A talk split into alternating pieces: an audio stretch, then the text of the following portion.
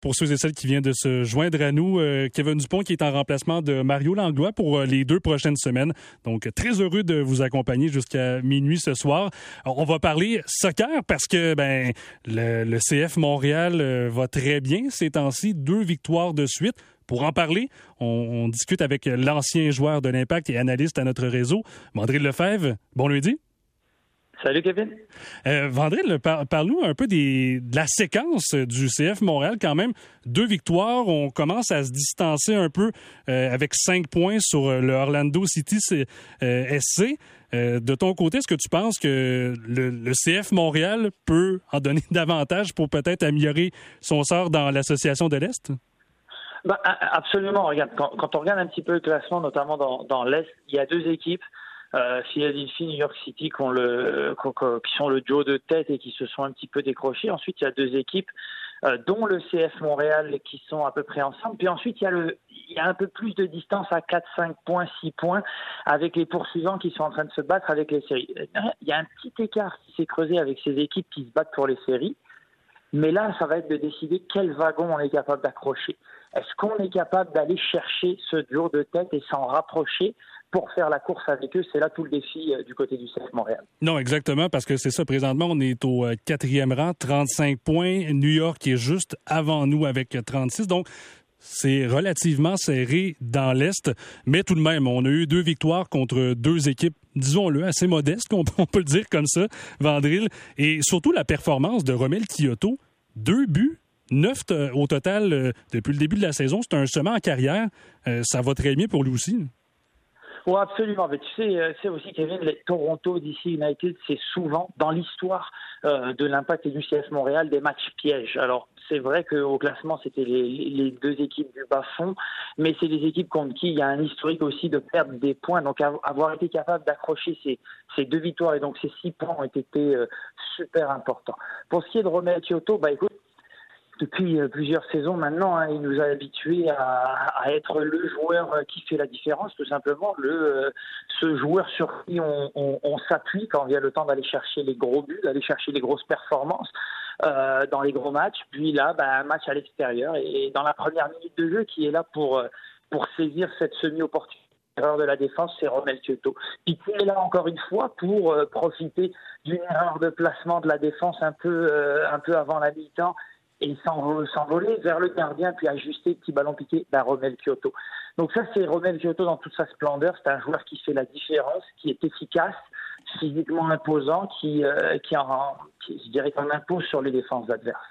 Non, non, ça c'est clair. Et euh, surtout, le, point que, que, je voulais aborder avec toi, c'est que dans les dernières années, on s'entend, on est habitué de voir des vedettes arriver de d'autres formations débarquer ici à Montréal.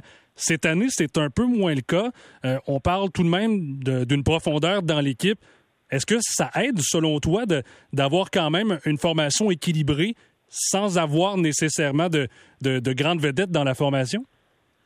C'est un excellent point et c'est l'un des éléments qui fait la différence du côté du CF Montréal cette année c'est justement l'homogénéité entre ces fameux titulaires, hein, comme on appelle dans, le, dans, ce milieu-là, ceux qui commencent les matchs, les titulaires, et ceux qui euh, sont plus habitués à sortir du banc. Tu vois que dans cette équipe, en réalité, premièrement, ça, il y, y, a une vraie rotation. Hein. Oui, il y, a une équipe, euh, il y a une équipe, mais en réalité, elle évolue. Euh, et peu importe quand tu remplaces les joueurs, si tu veux, les joueurs qui occupent la position et donc le rôle qui leur est demandé sur le terrain, eh ben, peu importe qui tu mets, il est extrêmement bien compris. Donc, tu as cette homogénéité et la performance qui est donnée euh, est au rendez-vous. Donc, cette homogénéité dans la performance qui est livrée, peu importe les individus, parce que le schéma est assimilé, parce que l'identité du jeu est communiquée, bah, elle fait toute la différence. Parce qu'effectivement, quand il y en a un, un, individu qui est blessé, un individu qui est suspendu, un individu qui performe moins, et qu'il s'agit de le remplacer, bah, tu perds pas au change. Donc, c'est sûr que sur 34 matchs, ça fait toute la différence. Ben exact, c'est ce que j'allais dire et euh, je me projette un peu dans l'avenir. On, s'entend, là, il y a seulement 21 matchs de jouer pour euh, le CF Montréal, mais euh, un peu dans, dans, le même, dans le même sujet, est-ce qu'on peut se rendre loin en série? Sans, sans joueurs vedettes, finalement, avec la, profondeur de, la formation dont tu parlais? Totalement. Après, tu sais, les séries, il y a une dynamique aussi qui est insoupçonnable, à laquelle on peut se préparer, mais jusqu'à un certain point seulement, c'est tout ce qui est l'aspect mental. La saison régulière a ses, euh, limites à ce que le mental peut te préparer euh, par rapport aux séries. Euh, oui, il y a des moments dans une saison qui peuvent être fondateurs. Je pense qu'aborder ces séries avec un groupe soudé, euh, qui est à la fois homogène sur le terrain, oui, c'est une chose, homogène en dehors, c'est ça qui fait la différence. Mais c'est vrai que l'être, c'est c'est notamment un gage que l'être sur le terrain est notamment un gage que ça va bien en dehors aussi. Euh, parce que, regarde, qu'est-ce qui est un défi pour un groupe? C'est gérer ceux qui jouent moins. Mais si ceux qui jouent moins jouent relativement souvent et sont satisfaits, bah, tout le monde vit bien. Alors ça c'est ça c'est clair et euh, surtout avec euh, Wilfried Nancy jusqu'à maintenant qui réussit quand même à, mener cette équipe-là. on en parlait au quatrième rang dans l'association de l'Est. Dirais-tu que, ben là, on sait qu'il est à la fin de son contrat, euh, à la fin de l'année, dirais-tu qu'il se, magasine un beau contrat pour le futur?